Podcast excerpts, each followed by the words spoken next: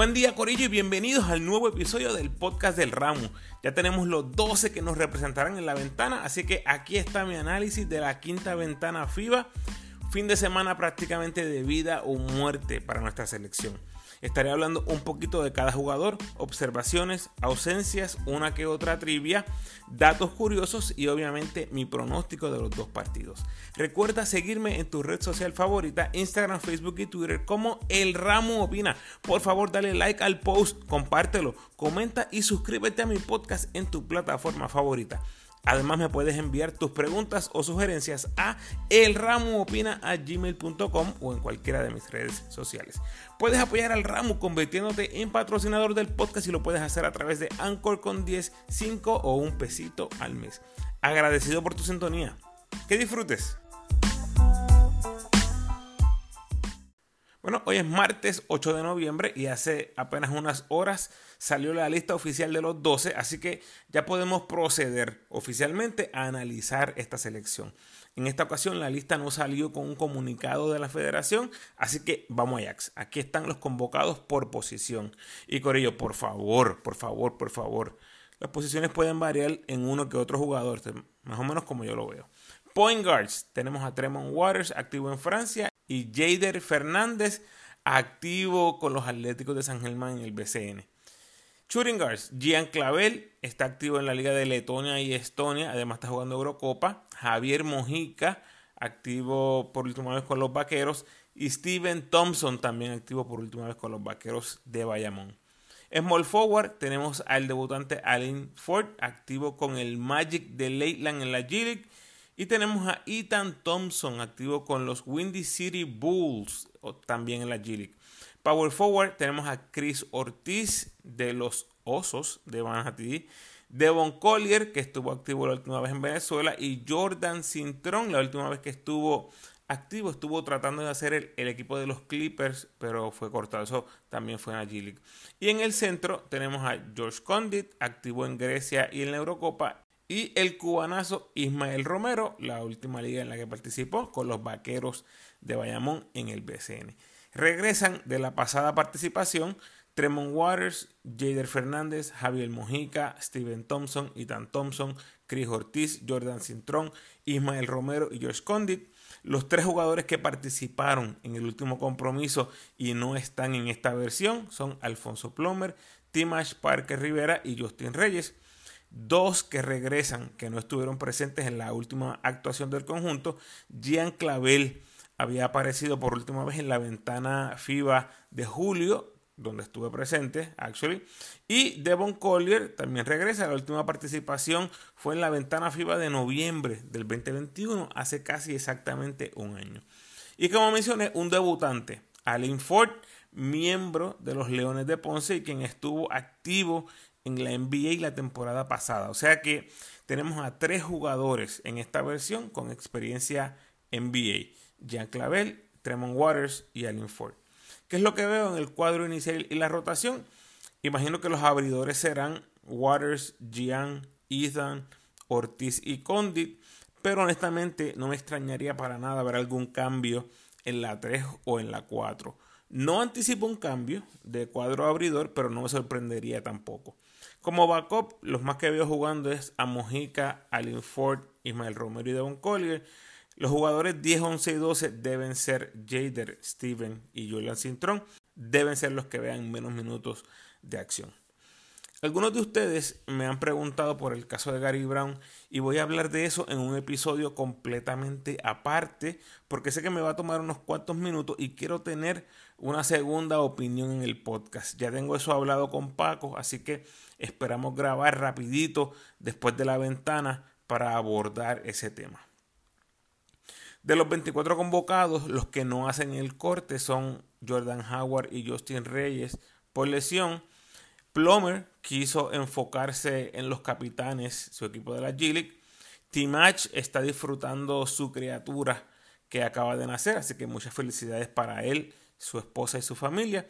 Y el resto, que no se esperaba que fueran parte, estos son Taekwondo Rolón, Jonathan Rodríguez, Dimensio Bond, Jordan Murphy, Chris Gastón, Arnaldo Toro, Alex Capos y Philip Wheeler, que aparece en el roster de los Iowa Wolves de la G League, pero no ha jugado todavía. Ojalá escuchemos noticias de él prontamente. Hablemos un poco de los 12. Point Guards. Tremont Waters, 24 añitos, debutó en el BCN esta temporada pasada del 2022, terminando como novato del año. Debutó en la selección con una demostración histórica, después nos cargó en el AmeriCup, donde estuvimos a un canasto de la semifinal, da el salto al baloncesto europeo y ahora regresa para comandar a nuestro equipo en los dos partidos más importantes de nuestro camino al Mundial 2023 este sigue siendo el equipo de Waters, mi gente. Yo sé que se añade Clavel y otras piezas importantes, pero no tengamos duda de que este sigue siendo el equipo de Tremont Waters. Lo que pasa es que ahora habrá más ayuda ofensiva para el gigante armador. en la ventana anterior y el AmeriCup les dije, iremos como vaya Waters. Y así fue, sin lugar a dudas. Pero ese ya no es el caso. Puedo ver a Puerto Rico ganando estos partidos aún si Waters viene inefectivo. Sus estadísticas en Francia en promedios 14 puntos, 4.5 asistencia, 2 robos, 41% en triples y ha tirado de 8-8 del tiro libre. Su equipo no ha perdido con el Boricua en uniforme y tienen marca de 6 y 1, están empates en el segundo lugar de la liga. Por cierto, si quieren escuchar un poco acerca de la actuación de los boricuas en el exterior, se pueden dar la vuelta por el episodio 150. Con Puerto Rico, Tremont Waters en 6 juegos, promedio de 17 puntos, 8 asistencias, 2 robos, apenas 25% en triples. No se ha hecho justicia todavía en ese departamento, pero sabemos de lo que es capaz. Jader Fernández, 28 años, yo creo que no hay mucho que decir aquí, mi gente. Aplauso gigante para Jader, que lo más seguro le dijeron, mira, esperamos tener a Waters y Howard para esta ventana, pero sigue entrenando y mantente en forma, que si algo pasa, contamos contigo. Y así mismo pasó. Lesión inesperada de Howard abre la puerta para el retorno de Jader, ¿verdad? ¿Quién lo diría? Otro jugador podría verlo como una falta de respeto. Como decir, ¿qué? Soy plato de segunda mesa. ¿Estás loco, tipo? Sigue buscando novios por ahí. Pudo haber dicho eso, pero Jadel dijo, aquí estoy. Y esa debe ser la actitud de todos. Sus totales en el AmeriCup, 11 puntos, 9 asistencias y 3 triples, lanzando 50% en triples en 47 minutos en total. Jadel me sorprendió tanto y tanto que lo coloqué en el puesto número 6 entre los boricuas para el MVP del torneo. Ese análisis lo pueden escuchar en el episodio 145. Y una nota curiosa, ¿se acuerdan lo que les pregunté anteriormente? Eh, si es este el grupo de point guards en la selección más bajito en la historia. bueno, pues se mantiene la pregunta. Yo sigo pensando que este es el grupo de point guards más bajito en la historia hasta que se pruebe lo contrario. Y también creo que es curioso, ahora que sabemos de la lesión de Howard, me hubiera encantado ver a Taekwondo en esa posición de point guard backup. Me parece que hubiera sido una gran oportunidad para ver a Taekwondo otra vez en este escenario nacional. Que por cierto, espero grandes cosas de Taekwondo en la temporada 2023 de los Mets. Si quieren escuchar más, vayan al episodio 148. Los shooting guards regresa Gian después de perderse la pasada ventana y el AmeriCup. El escolta de 28 años es el tercer jugador con más experiencia en la selección con 29 partidos, incluyendo un mundial y un repechaje olímpico. Se ve saludable, le está yendo bien en ambas ligas donde está compitiendo y ya sabemos de lo que es capaz. A los que estuvimos ahí en el Clemente en ese jueguito ante México en julio, no nos cabe duda que cuando las millas cuentan, Clavel quiere el balón en sus manos. Ahora mismo lleva seis juegos corridos anotando en doble dígito con la selección y junto a Waters deben ser las primeras opciones ofensivas del equipo. En 29 juegos con el equipo nacional está promediando 13 puntos, 3.1 rebotes y 2.1 triples por juego, lanzando 39% en triples. En Europa ha jugado 10 partidos esta temporada con promedios de 14 puntos, 2.3 triples, lanzándolo con 35% de efectividad y 88% en los tiros libres. Javier Mojica, sin duda el capitán de esta escuadra desde la salida de Gary, más que todo lo veo como el responsable para que este equipo se mantenga unido, pase lo que pase. Su rol es ser el veterano, canalizar las emociones, ser el puente entre el coach y los jugadores. Y no Corillo, el capitán no necesariamente tiene que ser el mejor jugador del equipo. Hay diferentes tipos de capitanes. Me viene a la mente Rolando Rutunier en el equipo sub-22 que le ha hablado eh, por muchísimos años, ahí tienen la plata olvidada, que incluso no fue el capitán solo en ese equipo, sino en el equipo nacional, aunque fue por muy poco tiempo, pero no era el mejor jugador, pero era un, excelente capitán para ese equipo, un jugador muy clave, muy clave en cualquier equipo es el capitán. Veo mucho disgusto y sorpresa con esta decisión de mantener a Mojica en el equipo. Y mi respuesta es sincera y muy sencilla. Mojica tiene que estar en ese equipo en estos momentos. Está fortaleciendo y estableciendo a la misma vez el rol de capitán en la selección. Y eso hay que entenderlo y hay que aplaudirlo. Y Corillo, todo el que ha jugado baloncesto, me atrevería a decir que en cualquier nivel, sabe que el valor de un jugador no solo se mide en números y minutos por juego las intangibles, que son tan difíciles de definir y cuantificar, a veces son las que desbaratan los equipos. Y me refiero a cualquier deporte. La química en un equipo es muy importante, mantener el grupo unido y enfocado. Y me parece que este es el rol principal de Mojica. No, Ramos, el capitán tiene que ser un caballo del equipo. Como les dije antes, difiero. Miremos los ejemplos del BCN. No en todos los equipos los capitanes que van al centro a hablar con los árbitros son los caballetes. Son jugadores que tienen el respeto de sus compañeros, que lo miran como un líder. Ese es Mojica. Y fíjense que en la selección por muchos años el capitán era el mejor jugador, o claramente uno de los mejores jugadores del equipo. Ejemplo, Piculín, Arroyo, Barea. Aún en los Panamericanos 2019, por ejemplo, Andújar y Colger tomaron la batuta en aquel momento. Y eran de los mejores jugadores en ese equipo. Mojica no está ni cerca de ser el mejor jugador del equipo. Por cierto, muchos de ustedes entienden que ni merece estar en el equipo nacional. Y de nuevo, yo difiero. A mi entender, el coaching staff ha identificado una vacante en el equipo y es la vacante de capitán. Y Javier Mojica tomó la función para la ventana de agosto, la tomó en el AmeriCup y ahora mismo lo que trae hace falta. Un seguidor me comentó en las redes que ese puesto se le puede dar a Clavel, por ejemplo.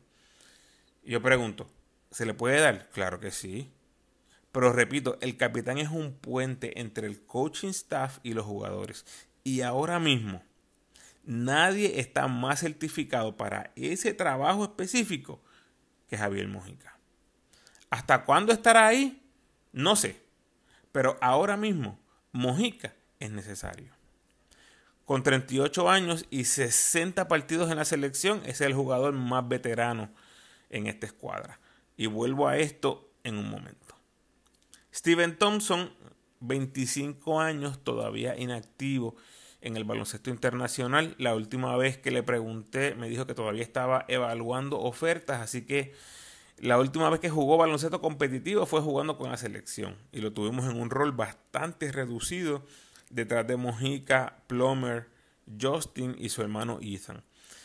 Ya les dije que lo veo como esos jugadores 10, 11, 12 del plantel, así que no espero tantos minutos de Steven en esta ventana, que lleva 7 partidos en el equipo adulto. Aunque debo mencionar que veo el escenario donde se convierta en un manejador de balón por algunos minutos en casos que sea necesario. Recuerden lo que les he mencionado antes, estos hermanos Thompson crecieron jugando como armadores o manejaban mucho el balón, especialmente en sus años de escuela superior. Aunque ahora como profesionales han cambiado un poco sus roles, pudieran ser opción en caso que a Waters o Jader le pase algo. Además, sabemos que Clavel y Mojica también lo pueden hacer por momentos. Vamos a los small forwards. Tienes a Ethan Thompson, 23 años, 6 partidos con el equipo nacional. Regresa a la selección, poniendo en pausa su participación en la Gili con los Bulls, donde en tres partidos está promediando 18 puntos, 4 rebotes, 3 asistencias, 2 robos y un tapón en 33 minutos por juego. Debe ser el borico más destacado en el G-League este season y ya se rumora que quiere ingresar al BCN, donde es uno de los potenciales candidatos para primer pick. Vimos cómo fue de menos a más en agosto y septiembre. Prácticamente invisible en los primeros tres juegos y luego fue crucial en mantenernos competitivos luchando por una medalla en el AmeriCup. El Ethan que viene ahora conoce un poco más el sistema, conoce a los jugadores, viene en forma porque está jugando con los Bulls y todavía tiene a su hermano en el equipo. Así que todo apunta en la dirección correcta. Debería ser el 3 inicial a menos que Alin Ford tenga otros planes. Y hablando de Alin Ford, este hará su debut en la selección después de pisar las canchas del BCN y la NBA primero. El delantero de Ponce es la nueva adquisición del equipo nacional y una que sabemos era importante y necesaria. Ford es el 3 alto y tirador que hemos querido por mucho tiempo. Si no me equivoco, Basayo fue el último 3 que consideramos tirador y todos sabemos que nunca se pudo hacer justicia en la selección, primordialmente por las lesiones. Y tal vez un poquito de wishful thinking, ¿verdad?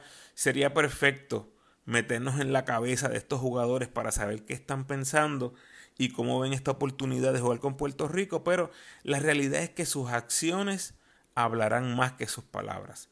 En el 2021 debutó con Ponce lanzando 40% en triples en menos de 20 minutos por juego y en la NBA promedió 3 puntos y 3 rebotes en 15 minutos por juego. Participó en 5 partidos en aquella ocasión.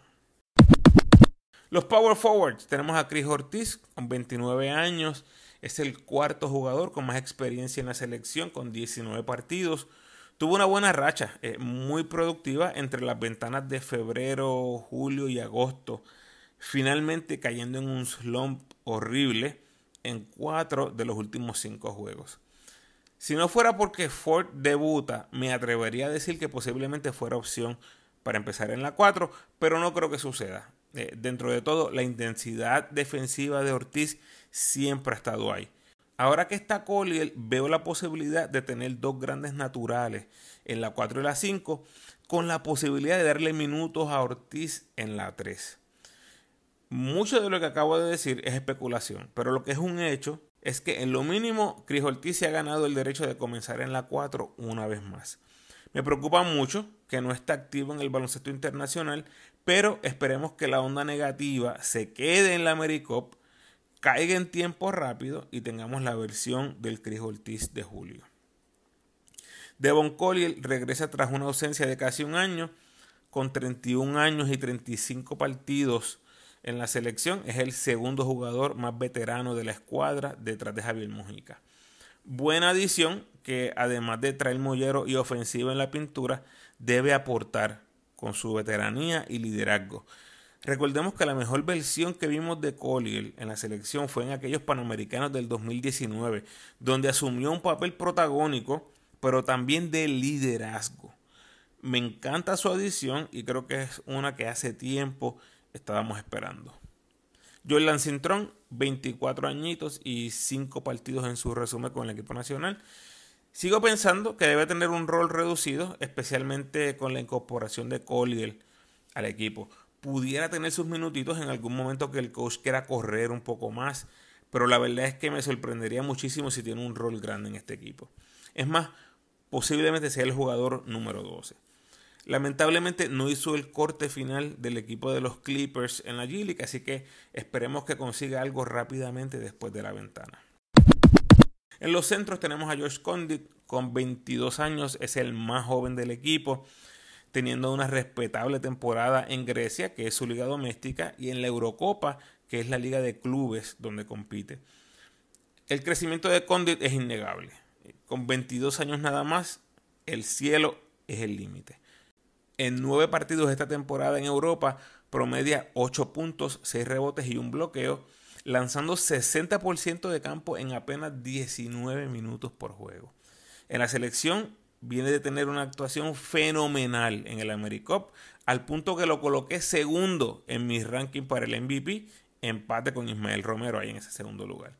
Poco a poco se ha dejado sentir en la pintura y esto, mi gente, es cuestión de tiempo. Cuando este chamaco haga clic y llegue al máximo de su potencial, vamos a estar disfrutando en grande. En 10 partidos en la selección, promedia 10 puntos, 5.5 rebotes y 1.2 bloqueos en 21 minutos por juego, tirando 59% de campo y 46% en triples. ¿Cómo? Así como escucharon. Aparentemente tiene el tiro de afuera, así que vamos a ver cómo se desarrolla eso en su carrera. Finalmente Ismael Romero, repito lo que he dicho antes, y realmente no hay necesidad de entrar en detalles con Ismael. Sabemos lo que trae al ruedo cada vez que se amarra las tenis. Un tipo que trabaja, que josea, que hace lo que tenga que hacer para que su equipo gane. El tipo es un ganador y es un privilegio tenerte en nuestro equipo de Puerto Rico, cubanazo. Estoy ansioso de verlo en cancha al mismo tiempo que Condi, a ver esas dos torres en acción una al lado de la otra especialmente contra Colombia, que es tan pobre detrás del arco que van a buscar atacarnos en la pintura a como de lugar. Así que quiero ver esa pareja jugando aunque sea 5, 6, 7 minutitos, cubanazo y Condit al mismo tiempo, a ver cómo reacciona Colombia o si los controlamos. Cubanazo en 11 partidos con Puerto Rico promedia 11 puntos y 7.3 rebotes, lanzando 60% de campo en apenas 19.7 minutos por juego. Datos curiosos. Muy bien, les traje dos trivias en esta ocasión. Trivia número uno. Con 38 años y 3 meses aproximadamente, Javier Mojica es el más veterano del conjunto. Esa edad lo hace a Mojica el tercer jugador de Puerto Rico de mayor edad en el siglo XXI. La pregunta, ¿quiénes son los dos más veteranos que se pusieron la camisa nacional en el siglo XXI? La respuesta al final de este segmento. Trivia número 2. En alguno de los episodios de la Ventana la América, para no recuerdo, les di la trivia del jugador activo con más participaciones consecutivas en la selección. A los que la escucharon se acordarán que T-Match era la respuesta. Pues ahora ya no está T-Match, así que vuelvo y pregunto porque tenemos a un nuevo jugador, que es el que ha estado consecutivamente jugando con la selección. ¿Quién es el jugador que ahora mismo ostenta la marca de apariciones consecutivas en el equipo nacional? La respuesta también al final de este segmento. Otro dato curioso, tenemos seis jugadores con 25 años o menos en la selección, que son Waters, Steven, Ford, Ethan, Jordan y Condit. Las últimas cuatro selecciones que hemos llevado, ya sea a la ventana o a los torneos que hemos ido, han tenido cada una seis jugadores de 25 años o menos. Increíble. Otro dato curioso que les había mencionado anteriormente es que regresan los jugadores que terminaron 1, 2 y 3 en la votación al novato del año en el BCN. Estos son Waters, Condit y Jolan Cintrón. Y lo hacen por tercer compromiso consecutivo. O sea que lo que era un récord eh, sigue siendo un récord, debe ser un récord, sin duda alguna debe ser algo histórico. Y el último dato curioso es que tenemos 7 jugadores que no pertenecen a ningún equipo ahora mismo en el baloncesto internacional, que es curioso y preocupante al mismo tiempo. Jadel Fernández, Javier Mujica, Steven Thompson, Chris Ortiz, Jolan Cintrón, Devon Collier y Romero. Y si quieren contar con que Collier jugó en Venezuela, ok, se las doy. Entonces serían seis jugadores sin contratos en el exterior, que sigue siendo una cifra bastante elevada. O sea, no estamos hablando de jugadores que están, quote unquote, en ritmo de juego como lo conocemos. Y no, no cuento a Romero, que se acaba de anunciar que va a jugar la Liga de Campeones, ya que llega a la ventana sin esa participación internacional a la que me refería. Muy bien, la contestación a la trivia. Empiezo por la número 2. ¿Quién es el jugador que ahora mismo ostenta la marca de apariciones consecutivas en el equipo nacional? ¿Ya? ¿Dijeron? Esta es la respuesta. Esta será la octava aparición consecutiva de Chris Ortiz, que tiene el récord actual. Una ventana AmeriCup, preolímpico en Serbia, AmeriCup 2022 y las cinco ventanas FIBA clasificatorios hacia el 2023. Y la trivia número uno, eh, les pregunté quiénes son los dos jugadores más veteranos que Javier Mojica que se han puesto la camisa nacional en el siglo XXI. Les voy a dar la lista de los cuatro más veteranos. En cuarto lugar, Daniel Santiago, 38 años y dos meses en el Mundial de 2014.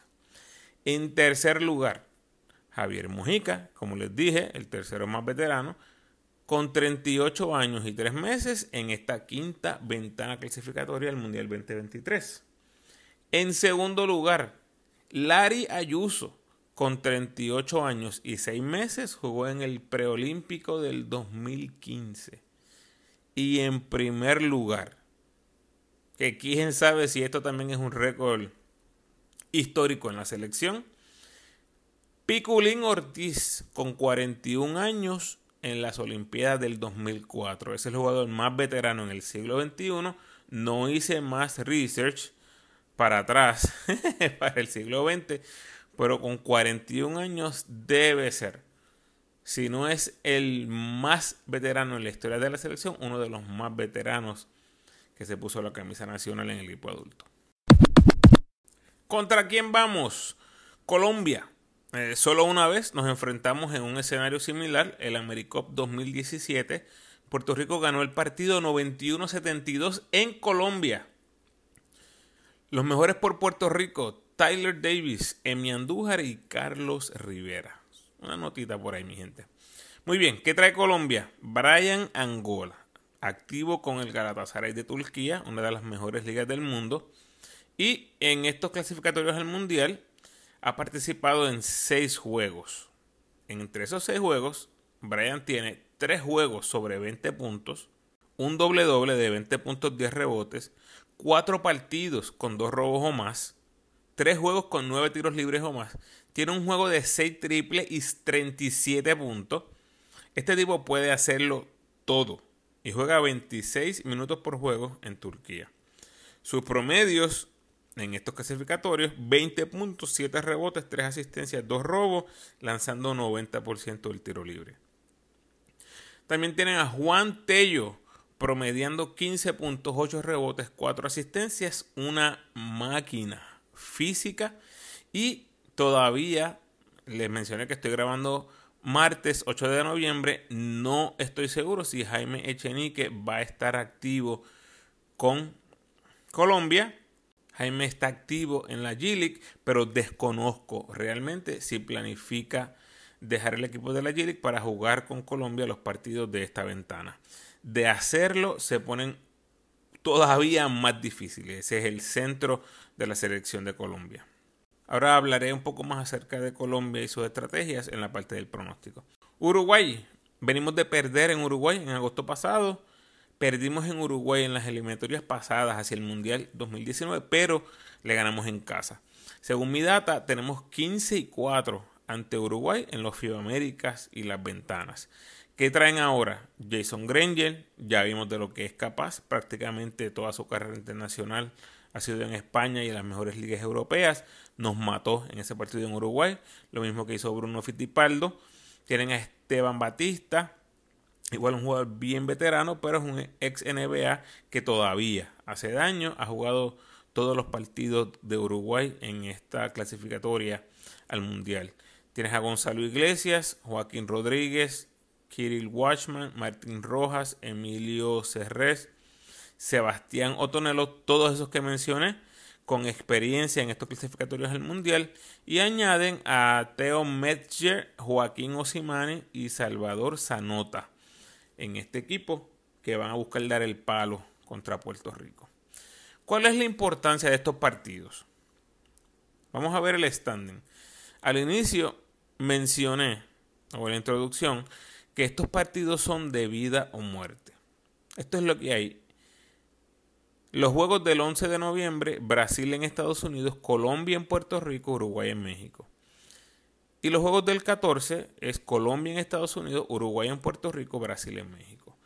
Estados Unidos llega con 7 y 1, Brasil 5 y 3, México 5 y 3, Uruguay está cuarto con 5 y 3, Puerto Rico quinto con 4 y 4, Colombia sexto con 3 y 5, con victorias impresionantes contra Brasil y México. ¿Qué significa esto? Que le pueden ganar a cualquiera. Esto sería muchísimo más fácil si usted lo está mirando, así que si puede escribir los números por ahí, los que le acabo de mencionar, hágalo, lo va a ayudar. Estamos neck and neck, como dice el gringo, pegaditos bailando bolero y aquí podrían suceder dos cosas, o nos pegamos más o alguien se despega peligrosamente en cualquier dirección. Recordemos también que los últimos dos partidos de Puerto Rico los juega en Colombia y en Brasil.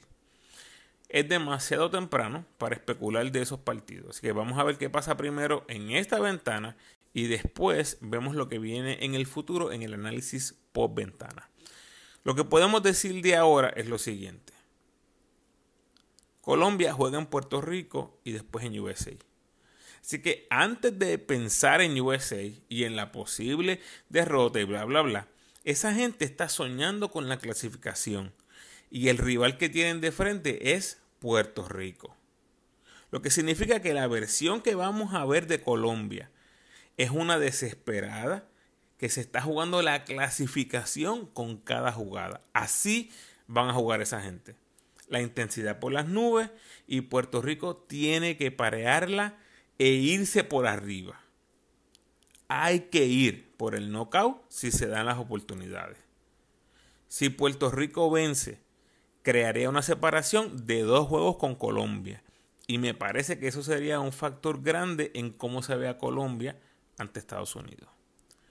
Nuestro otro rival es Uruguay, que tiene que viajar a México primero, enfrentarse en un duelo a muerte contra los mexicanos, que si pierde Uruguay y Puerto Rico gana, estamos hablando que ambos llegarían con marca idéntica de 5 y 4 obviamente poniéndole un sazón adicional al juego Uruguay en Puerto Rico, porque en ese escenario México se separa con 6 y 3 y deja a boricuas y uruguayos jugándose el cuarto y último potencial puesto clasificatorio del grupo en el Roberto Clemente.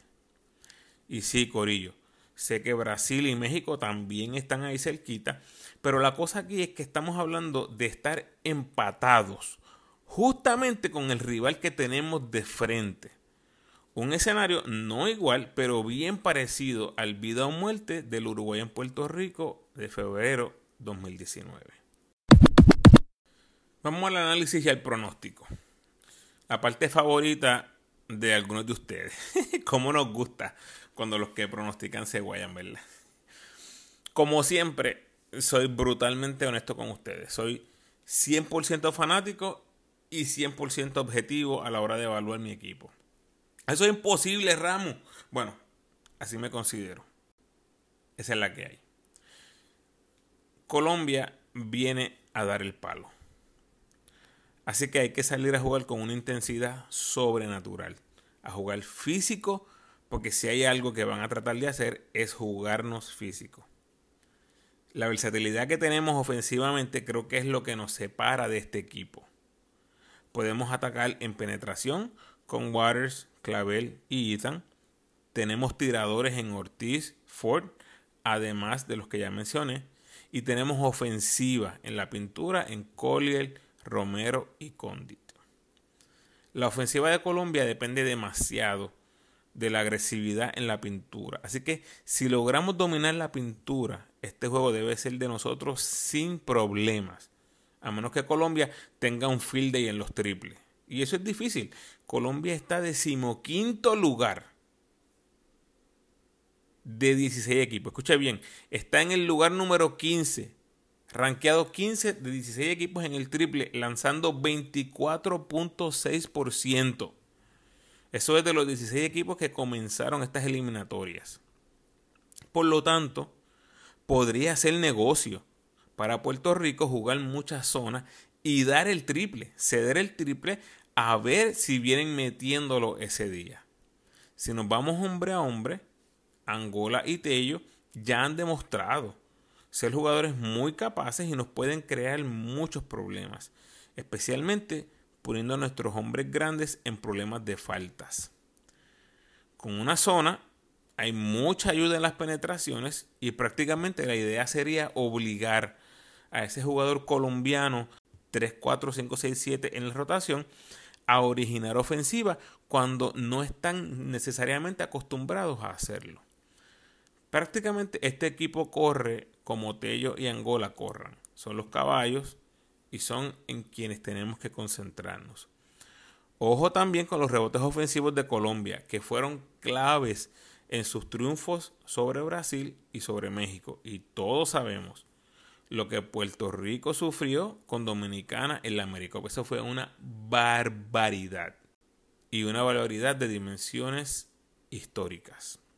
La versatilidad ofensiva que ahora tenemos, además de la versatilidad defensiva con la que también contamos, me hace pensar que somos los favoritos y vamos a salir por la puerta ancha. Angola y Tello son jugadores bien difíciles de defender, así que esto no será tarea de un solo jugador. Quitando tal vez a los armadores, a Waters y Jadel, prácticamente todos los demás van a tener algún encuentro con Angola y Tello en este partido. Si estos señores logran imponer su juego, podríamos estar en problemas. Espero que no pase. Yo veo a Puerto Rico ganando por doble dígito. Puerto Rico y Uruguay, pues, es bien curioso y a lo mejor suena cliché, pero la verdad es que mi pronóstico pudiera cambiar drásticamente si algo sorpresivo sucediera en esos primeros juegos del viernes. Por ejemplo, que Uruguay gane en México y que Puerto Rico pierda en Colombia. O sea, eso me pondría a pensar fuertemente en cómo pronosticar este juego. Pero tampoco puedo ser tan idealista y pronosticar para todos los escenarios posibles. Asumo que Puerto Rico gana ante Colombia y jugándose un juego prácticamente de vida o muerte en el Clemente, como dije en la introducción de este podcast, tengo que pronosticar por el libro. Uruguay no es mejor que Puerto Rico en el papel y no deben serlo en la cancha. Será un partido sumamente aguerrido y luchado, pero Puerto Rico debe salir por la puerta ancha. Habiendo tenido la oportunidad de ver cómo nos desajustó Uruguay con su defensa, esperaría un pareo en intensidad y defensa desde el minuto 1. Si no la pareamos, nos vamos a ver en problemas. Pero si salimos a jugar un juego donde se reparte el balón y todo el mundo del 100% en defensa, Puerto Rico debe ganar por al menos tres canastos. Así que repasando, Puerto Rico es mejor que estos dos equipos. No tengamos dudas, amigos fanáticos. Afortunadamente, no se juegan los partidos en el papel ni en la hoja estadística, mi gente. Si no, jamás le hubiésemos ganado al Dream Team en el 2004. Se juega en la cancha. Y en la cancha hay que parear intensidad. Se muestra el carácter, el esfuerzo. Nadie está mirando, este juega en Francia, este juega en el Chile, este juega en Turquía, este es en Puerto Rico. Los mejores equipos son los que se unen en la adversidad, los que juegan desprendidamente y eso se ve en la química. Es muy posible que Colombia y Uruguay tengan mejor química que nosotros y eso nos puede terminar haciendo daño.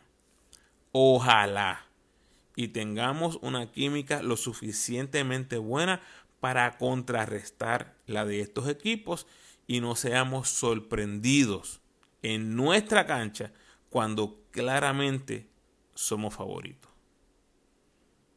Vamos arriba, Puerto Rico. Dos victorias para los boricuas en esta ventana y a seguir soñando con el Mundial. Hasta aquí nos trajo el barco. Espero sus pronósticos y su feedback en las redes y nos escuchamos de nuevo con el análisis de los dos partidos. Eso sale martes o miércoles de la semana que viene.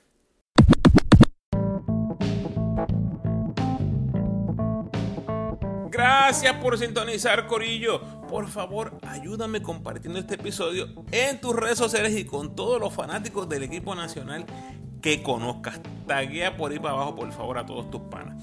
Déjame tu review, por favor, por ahí donde me escuches y sígueme en tu red social favorita, Facebook, Instagram o Twitter. De nuevo, agradecido por tu sintonía.